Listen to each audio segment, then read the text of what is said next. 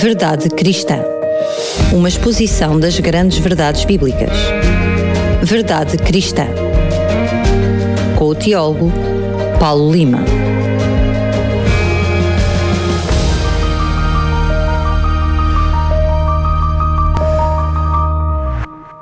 Voltamos a estar na sua companhia para mais um Verdade Cristã e volto com o mesmo, com muita alegria e prazer, a estar na companhia do teólogo Paulo Lima. Paulo, mais uma vez, bem-vindo. Obrigado, Daniel. Eh, é um prazer estar aqui contigo e estar de volta à Rádio RCS e aos nossos ouvintes. É verdade, é verdade. Nós uh, temos que fazer em confidência que os, os programas anteriores, uh, por questões que não te permitiram estar aqui uh, na rádio, fizemos com esta telemática, os, a tecnologia que nos permite à distância fazer é verdade, o programa. É verdade. E depois também o, o tempo que tivemos sem fazer programas depois de vários, de vários anos com com, com muitos programas aqui na rádio. Paulo, eu, exatamente para o programa de hoje, tu uh, decidiste abordar um assunto que hum, eu diria é quase pilar de tudo o que fizermos daqui para a frente. Sim. Porque se uh, não tivermos motivos para acreditar na Bíblia, portanto não temos motivos para acreditar em nada do que ela nos diz. É? Exatamente. Então escolheste para o programa de hoje falar sobre a fiabilidade da Bíblia. É, a fiabilidade histórica da Bíblia. Primeiro, o que é que eu quero dizer com fiabilidade? É a capacidade que a Bíblia tem de merecer a nossa confiança, a nossa fé. Essa é a razão do título de hoje. E eu queria, se tu me permitisses, começar com uma, com uma, uma introdução. Uma introdução histórica, uma pequena história verídica. No início de 1947, já lá vai algum tempo, um jovem pastor beduíno que vivia com a sua tribo na margem noroeste do Mar Morto, chamado Ahmed El Ahmed, mas mais conhecido como Edib, o lobo, estava à procura de uma cabra que se tinha desmalhado do rebanho. Isso acontece frequentemente. Finalmente, ele localizou o animal que se refugiara numa gruta. Para forçar a cabra a sair, sabes o que é que ele fez, Daniel? Ele atirou uma pedra para dentro da gruta e ouviu um som inesperado de cerâmica que se partia. Hum, já sei onde é que essa história acaba. Desconfiado e curioso, El Dib voltou dois dias depois com um amigo e explorou a gruta. Para seu espanto, descobriu dez jarros grandes de cerâmica que continham, envolvidos em tecidos de linho antigo, manuscritos também eles muito, muito antigos. Pensando que podiam ganhar algum dinheiro, os beduínos procuraram vender os manuscritos no mercado de antiguidades de Jerusalém. E assim, de forma aventureira, alguns rolos manuscritos chegaram às mãos de um professor da Universidade Hebraica de Jerusalém, Eliezer Suknik, e este reconheceu imediatamente a extrema importância e a antiguidade dos manuscritos descobertos, dando assim início à exploração arqueológica das cavernas de Qumran. Eu penso que alguns dos nossos ouvintes já ouviram este nome, Qumran. Ou Qumran. Ou Qumran. Onde foram encontrados muitos mais rolos antigos. Esta descoberta veio avivar o debate sobre a fiabilidade da Bíblia, a confiança que nós podemos ter na Bíblia. Será que podemos confiar no que a Bíblia nos revela? É ela, no seu conjunto, um documento fiável em termos textuais e históricos? Neste programa, procurarei mostrar sucintamente que o Antigo e o Novo Testamento são dignos de confiança e que, portanto, devemos ter essa fiabilidade em consideração quando ponderamos a sua pretensão de serem, no seu conjunto, a revelação de Deus à humanidade. Mas, uh, Paulo, é verdade que esses manuscritos que foram encontrados, nós sabemos, olhando para trás na história, que desde os primeiros autores, os que escreveram pela primeira vez o texto sagrado, muitas das vezes, provavelmente até em pedras de cerâmica e outras coisas mais arcaicas no princípio, até esses manuscritos e à Bíblia que nós temos hoje, como é que nós podemos ter a certeza ou podemos confiar na transmissão dos textos, porque sabemos que foram cópias atrás de cópias? Sim. A primeira questão que realmente que se coloca no tocante à fiabilidade histórica da Bíblia diz respeito ao modo como nos foram transmitidos os próprios textos bíblicos. Será que os textos bíblicos que temos hoje são os mesmos que foram redigidos originalmente pelos diversos autores bíblicos? O mesmo é perguntar: podemos estar seguros de que estamos realmente a ler as palavras de Isaías ou de Paulo quando lemos presentemente o livro de Isaías ou a Bíblia ou a Epístola aos Romanos na nossa Bíblia de hoje? A resposta que temos atualmente, Daniel, para esta importante questão pode tranquilizar-nos. De facto, mesmo uma breve análise da história da transmissão textual do Antigo e do Novo Testamento mostra claramente que, embora não tenhamos ao nosso dispor os autógrafos, ou seja, os manuscritos originais dos livros bíblicos, temos em nosso poder o texto tal como foi originalmente escrito. Comecemos por ver o caso do Antigo Testamento. O texto canónico da Bíblia hebraica é o chamado texto massorético, porque na sua forma atual ele baseia-se na atividade de transmissão textual dos rigorosos copistas judeus medievais chamados masoretas, que quer dizer transmissores, eram os que transmitiam o texto. Este texto apresenta não só o texto original composto apenas por consoantes do hebraico, mas também a adição tradicional das vogais pelos masoretas. Os exemplares mais autorizados e mais antigos do texto masorético são conhecidos como o Códice de Alepo, datado de 900 depois de Cristo, e o Códice de Leningrado, datado de 1008 depois de Cristo. As edições modernas e científicas do Velho Testamento são baseadas nestes dois códices. Os masoretas que os copiaram assumiam o compromisso de transcrever fielmente o texto sagrado, preservando de erros, omissões ou acrescentos. E para assim fazer, eles contavam cada versículo, cada palavra e mesmo cada letra de cada livro da Bíblia hebraica. Por exemplo, eles sabiam qual era o versículo, a palavra e a letra que marcavam o meio de cada livro bíblico, se fosse Gênesis, se fosse Isaías, fosse qual fosse. Tinham também um procedimento de cópia muito rigoroso. Se fossem encontrados três erros numa página de um manuscrito, ele deveria ser imediatamente destruído. A antiguidade do texto consonantal transmitido pelos masoretas foi verificada pelas descobertas dos antigos manuscritos que se fizeram em Qumran, no deserto da Judeia, a partir de 1947 e que eu contei no início a história da sua descoberta. Graças a estas descobertas, possuímos hoje textos bíblicos que datam do terceiro, do segundo e do primeiro século antes de Cristo, sendo mil anos mais antigos que os manuscritos medievais redigidos pelos masoretas. No entanto, isso é que é interessante, Daniel. Mais de 50% dos textos bíblicos de Qumran são exemplares do chamado texto proto-masorético. É, tens que explicar o que é que isso significa. O texto claro. proto-masorético é o texto que esteve na origem do texto masorético. Ou seja, era o texto do qual os tais copistas Copiavam. masoretas copiavam. Exatamente. Representando fielmente o texto consonantal transmitido pelos masoretas que chegou aos nossos dias. Um exemplo entre muitos do caso em Lide é o manuscrito de Isaías, conhecido pela sigla 1Q Isa B, terá sido copiado por volta do ano 125 a.C. 125 a.C. O texto deste manuscrito é virtualmente idêntico ao texto masorético que está na base das edições modernas da Bíblia hebraica. Oh, oh Paulo, uh, desculpa lá. É, provavelmente quem está do outro lado está a perguntar o que é que isso significa ser virtualmente idêntico? Porque virtualmente, nos dias de hoje, sobretudo com a linguagem que nós temos, Sim. é alguma coisa Até vou... mais longe do, do, do real. Do eu, vou, eu vou simplificar e vou dizer, é exatamente o mesmo. Pronto. Pronto. Assim, talvez com uma diferençazinha de uma letra aqui ou outra ali. E assim podemos ter a certeza da antiguidade e da fiabilidade do texto do Antigo Testamento que encontramos nas nossas Bíblias modernas. Agora, e tu perguntas, isso é o Antigo Testamento? Então e o Novo Testamento? Bem, quanto ao Novo Testamento, a situação da respectiva transmissão textual é igualmente sólida. Segundo Kurt e Barbara Avand, renomados especialistas da crítica textual do Novo Testamento, o número total de manuscritos neotestamentários que chegaram até nós é de 5.283. Entre estes contam-se 96 papiros, 269 unciais, que são manuscritos que usam letras maiúsculas, 2.667 cursivos, que são manuscritos que usam letras minúsculas cursivas, e 2.251 lecionários, que são manuscritos que contêm passagens selecionadas e ordenadas segundo a liturgia anual para serem usadas nos serviços religiosos das igrejas. Sendo que entre todos estes manuscritos, 59, 59 contêm todo o Novo Testamento na sua totalidade.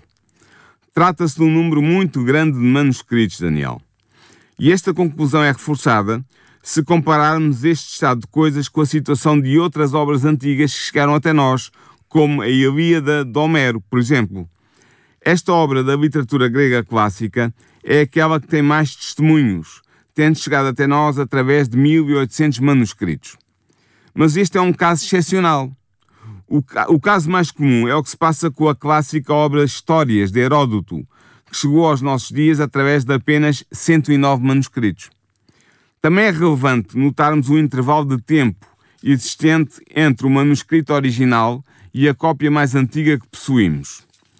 No caso da Ilíada, medeiam 400 anos entre a composição original, realizada provavelmente por volta de 800 a.C., e a cópia mais antiga, datada de 400 a.C. No caso das histórias de Heródoto, medeiam cerca de 550 anos entre o autógrafo, escrito por volta de 450 a.C., e a cópia mais antiga, datada do século I depois de Cristo. Mas, Daniel, nota bem, no caso do Novo Testamento, medeiam em média menos de 200 anos entre o original e a cópia mais antiga. Na verdade, graças ao testemunho de papiros muito antigos que trazem textos do Novo Testamento, existe uma grande proximidade temporal entre os originais e as mais antigas cópias manuscritas. Eu vou dar alguns exemplos. Por exemplo, o papiro P52, um fragmento do Evangelho de João, é datado de 130 depois de Cristo, sendo que se crê que o dito Evangelho foi escrito por João por volta de 95 depois de Cristo, ou seja, há uma distância de 35 anos. O papiro P46 constituído pelo texto quase completo das epístolas de Paulo, foi datado do ano 200 depois de Cristo, sendo que estas epístolas foram provavelmente redigidas por Paulo entre os anos 53 e 60 depois de Cristo. Daniel, digo-te mais, se nós tivéssemos tempo, poderiam ser apresentados outros exemplos do mesmo tipo. O enorme número de testemunhas textuais e a antiguidade de muitas delas permitiram aos especialistas em crítica textual reconstruir com grande probabilidade o texto original do Novo Testamento. Assim podemos estar seguros de que quando lemos o texto grego da Epístola aos Romanos numa edição crítica do Novo Testamento, estamos efetivamente a ler a mensagem que saiu da pena de Paulo. Mas Paulo, para além daqui, uh, agora Paulo, o Lima. Sim, eu, eu. Sim. Uh, como é que nós, através daquilo que são as descobertas arqueológicas, a comprovação arqueológica, se quisermos, podemos uh, comprovar a fiabilidade histórica da Bíblia? Sim. A segunda questão que se coloca no tocante à fiabilidade histórica da Bíblia diz respeito à comprovação objetiva, ou seja, arqueológica, dos seus relatos históricos. Podemos afirmar que os eventos narrados na Bíblia tiveram lugar e que as pessoas referidas na Bíblia existiram realmente? É uma boa pergunta. A resposta a esta dupla pergunta é sim. Bastarão quatro exemplos, eu vou-te dar quatro exemplos a ti aos nossos ouvintes para mostrar isso, retirados do Antigo e do Novo Testamento. Críticos como Israel Finkelstein e Neil Asher Silverman têm declarado abertamente desde alguns anos que Davi nunca existiu ou se existiu foi apenas um líder tribal de algumas vilas ao redor da pequena cidade de Jerusalém. A ausência de inscrições reais e de arquivos preservados parecia dar plausibilidade a esta posição radical dos arqueólogos e dos eruditos bíblicos chamados minimalistas. No entanto, em 1993 foi descoberta por arqueólogos uma importante inscrição em Tel Dan, local da antiga cidade israelita de Dan. Tratou-se de uma descoberta pública com muitas testemunhas que podiam validar a sua origem autêntica. Esta inscrição estava enterrada numa área que continha cerâmica do século IX a.C. e estava escrita na língua aramaica e com o tipo de letra desse mesmo século. Trata-se do quê? Trata-se de um fragmento de uma estela, que é uma, uma pedra inscrita, erigida pelo rei arameu Azael, que tinha invadido Israel por volta do ano 842 a.C., após a Revolução de Jeú. A inscrição celebra a derrota dos reis de Judá e de Israel. Ela refere o monarca de Israel como sendo o rei de Israel, mas nota bem isto, Daniel. O rei de Judá é referido como pertencendo à casa de Davi. Isto mostra que cerca de 130 anos após a morte de Davi, os arameus, que eram um povo vizinho dos israelitas, ainda o reconheciam como o fundador da dinastia que governava o reino de Judá. Isso mostra igualmente que o domínio que Davi exerceu sobre Aram, referido em 2 Samuel 8, 3 a 10, ainda estava bem presente na mente dos arameus. Graças a esta inscrição fica claro não só que Davi existiu, mas também que ele não foi um obscuro líder tribal, mas sim um monarca de dimensões internacionais. Outro exemplo. Pôncio Pilatos foi o prefeito da Judeia do ano 26 ao ano 36 da nossa era. Segundo o relato unânime dos quatro evangelhos, foi ele que condenou Jesus à morte de cruz. Os escritos profanos da sua época pouco dizem sobre ele, se excluirmos as referências da pena de Fábio José, o historiador judeu do primeiro século. No entanto, em 1961, foi descoberta por uma expedição arqueológica italiana uma inscrição no sítio do teatro da antiga cidade de Cesareia Marítima que contém o nome e a titulatura de Pôncio Pilatos. De facto, nesta pedra pode ler-se em latim o seguinte: Pontius Pilatus praefectus Iudaeae, ou seja, Pôncio Pilatos, prefeito da Judeia.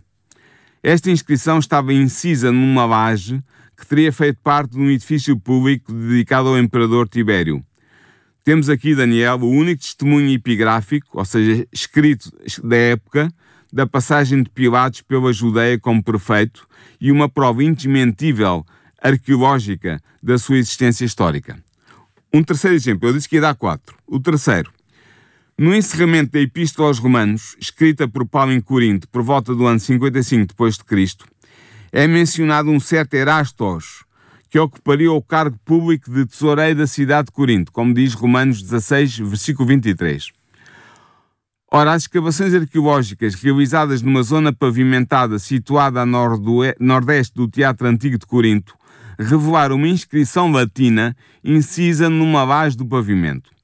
Essa inscrição declara o seguinte: Erastus colocou este pavimento à sua custa em consequência da sua eleição para edil. Os arqueólogos que fizeram esta descoberta identificaram o Erastus da inscrição com o Erastos, referido por Paulo, tendo em conta os três argumentos seguintes. Primeiro, o pavimento foi colocado por volta do ano 50 depois de Cristo, a data provável da conversão de Erastos ao cristianismo. Segundo, o nome Erastus é um cognome incomum e não se encontra em qualquer outra inscrição descoberta em Corinto, sendo a forma latina do nome grego Erastos. Terceiro, a palavra grega usada por Paulo para descrever o ofício de Erastos, oikomenos, oikonomos, perdão, tesoureiro, é o termo apropriado para descrever o ofício de edil coríntio, que tinha a seu cargo a supervisão das obras públicas. Portanto, estamos em presença de uma atestação epigráfica que comprova a existência histórica do Erastos mencionado por Paulo na sua epístola aos Romanos. Por último, o quarto exemplo que eu vou dar. Vejamos a atestação arqueológica de um interessante pormenor narrativo presente nos Atos dos Apóstolos escritos por Lucas, que demonstra a sua precisão histórica. Durante muitas décadas, os críticos, os críticos do Novo Testamento defendiam que Lucas se tinha enganado ao usar o termo politarcas para designar os magistrados perante os quais Paulo tinha comparecido na cidade de Macedónia de Tessálica, como está referido em Atos 17, versículo 6. Porquê? Porque esse cargo supostamente, e eu sublinho aqui o supostamente, não existiria no tempo de Paulo. Entretanto, foi descoberta em Tessalónica uma inscrição que contém precisamente a designação da referida magistratura. Esta inscrição, datada do primeiro século, começa com a seguinte frase: No tempo dos politarcas, e depois prossegue. Depois da descoberta desta inscrição, foram descobertas mais 35 semelhantes, das quais 19 procedem de Tessalónica e destas, três são datadas do primeiro século. Ou seja, Daniel, resumindo e concluindo, ficou assim provado arqueologicamente que existiam magistrados designados politarcas na Macedónia contemporânea de Paulo e de Lucas, e por isso é que Lucas se referiu a eles com esse termo. Paulo, hum, imaginando que enfim, terias muito mais coisas do que aquelas que partilhas agora. Tem Sim, muito uma, mais. Tem a ver com uma questão de tempo, um, mas eu gostaria ainda de abordar outros assuntos e outras características. Outros aspectos importantes, julgo eu, é precisamente uh, olhar para a fiabilidade da Bíblia percebendo a fiabilidade dos seus autores, porque uma coisa tem que estar ligada à outra. Exatamente, é isso mesmo.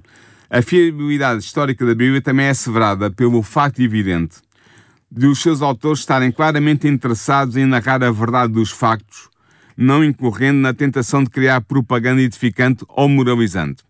E Daniel, nós podemos ver esta tendência muito interessante para contar a verdade tal como ela é, tanto no Antigo como no Novo Testamento. Dois exemplos serão suficientes para constatar este facto indesmentível: um do, Novo do Antigo Testamento e um do Novo Testamento. No Antigo Testamento encontramos vários heróis que se destacam, sendo que Davi, o monarca que reinou sobre Israel por volta do ano 1000 a.C., é um dos mais reverenciados. Ele é considerado pela tradição bíblica como sendo um homem segundo o coração de Deus. É isso que 1 Samuel 13, versículo 14 nos diz, e todos nós cristãos conhecemos bem esta frase. No entanto, segundo o livro bíblico de Samuel, o segundo livro bíblico de Samuel, relata como Davi cometeu vários pecados terríveis. Este está contado em 2 Samuel capítulo 11 e capítulo 12. Apesar de ter várias mulheres, David cobiçou Bathsheba, uma mulher casada com Urias, um dos seus oficiais militares mais dedicados. O rei usou o seu poder para a seduzir e engravidou-a. Depois, para ocultar o seu pecado, Davi acabou por enviar Urias para a frente de batalha, dando ordens secretas para que ele fosse colocado num lugar onde pudesse ser facilmente morto, o que vai acontecer. Nós lembramos esta história. Depois, Davi casou com Batseba.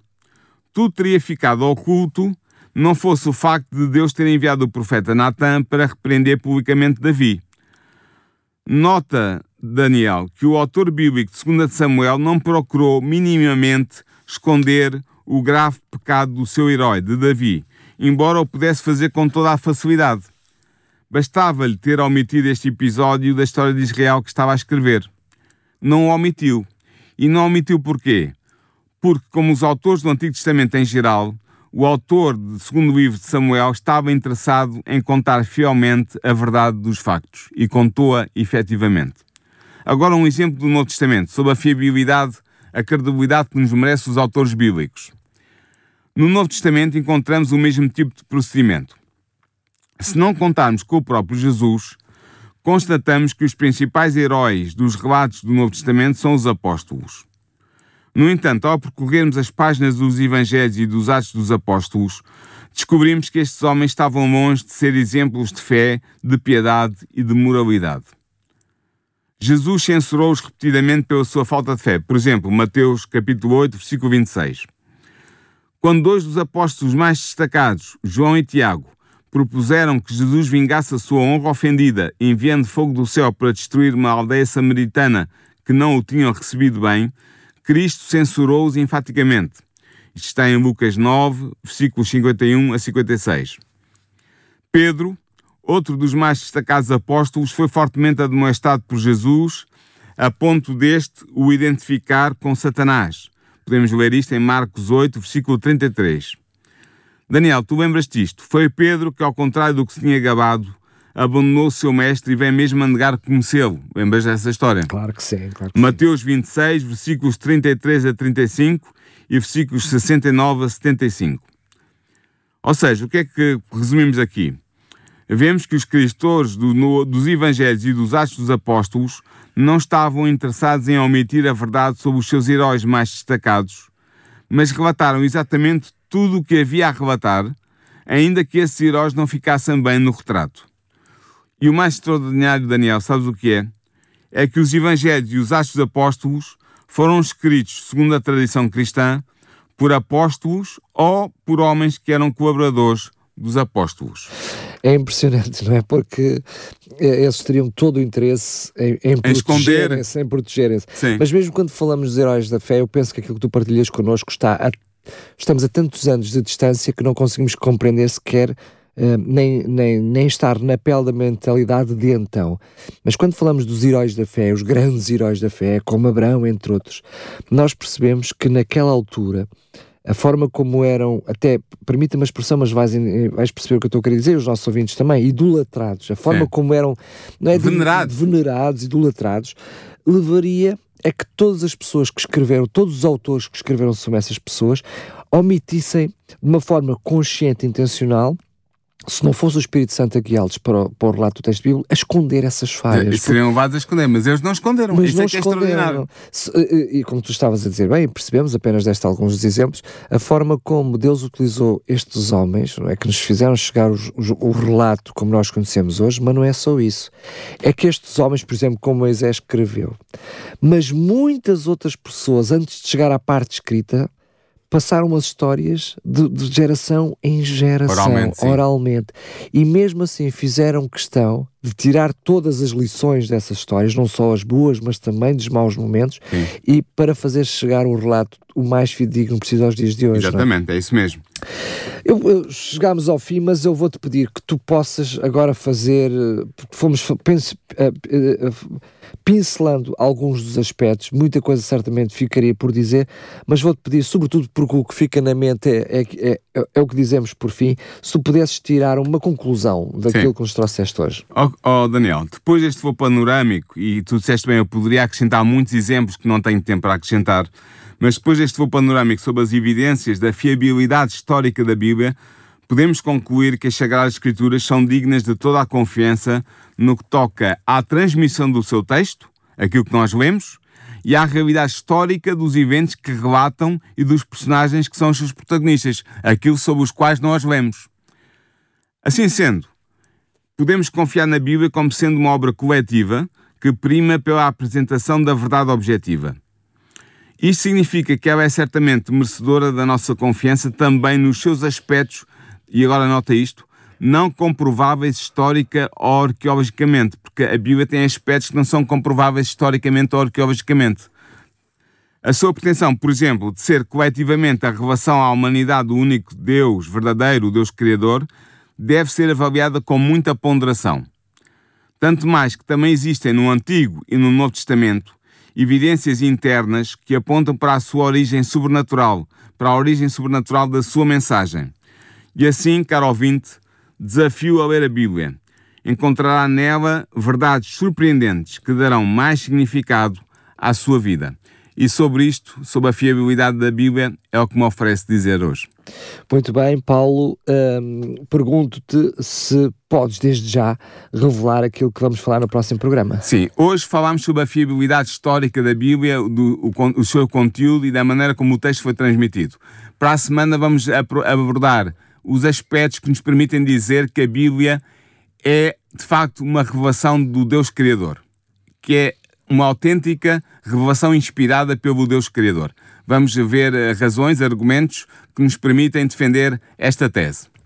Muito bem, Paulo, quero-te agradecer mais uma vez. Antes de me despedir, quero aproveitar, porque não, como estamos a falar do relato bíblico e o Paulo Lima eh, fez a proposta de poder ler a Bíblia, pois não. Eu estou neste momento a oferecer-lhe uma Bíblia. É isso mesmo. Se por acaso não tem e até ficou curioso, gostaria de ler a Bíblia, entre em contato connosco. Pode fazê-lo por mensagem para o 933 912 912. Lembre-se, é fácil, é só olhar se vai no carro, se vai a conduzir, olhar para a frequência que aparece aqui na Rádio RCS e é duas vezes a frequência. 933, depois é duas vezes a frequência 912 912.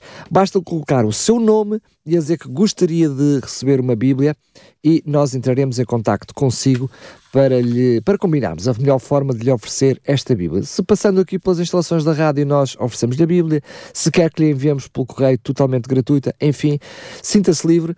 Para receber a Bíblia, já sabe, entre em contato comigo, mande-me uma mensagem para o 933 912 912, quer para o telemóvel, quer para as nossas redes sociais, WhatsApp, se assim preferir, esteja à vontade, ou então ainda pode fazê-lo por e-mail, se assim o desejar, e aí pode-nos enviar já a sua morada para programas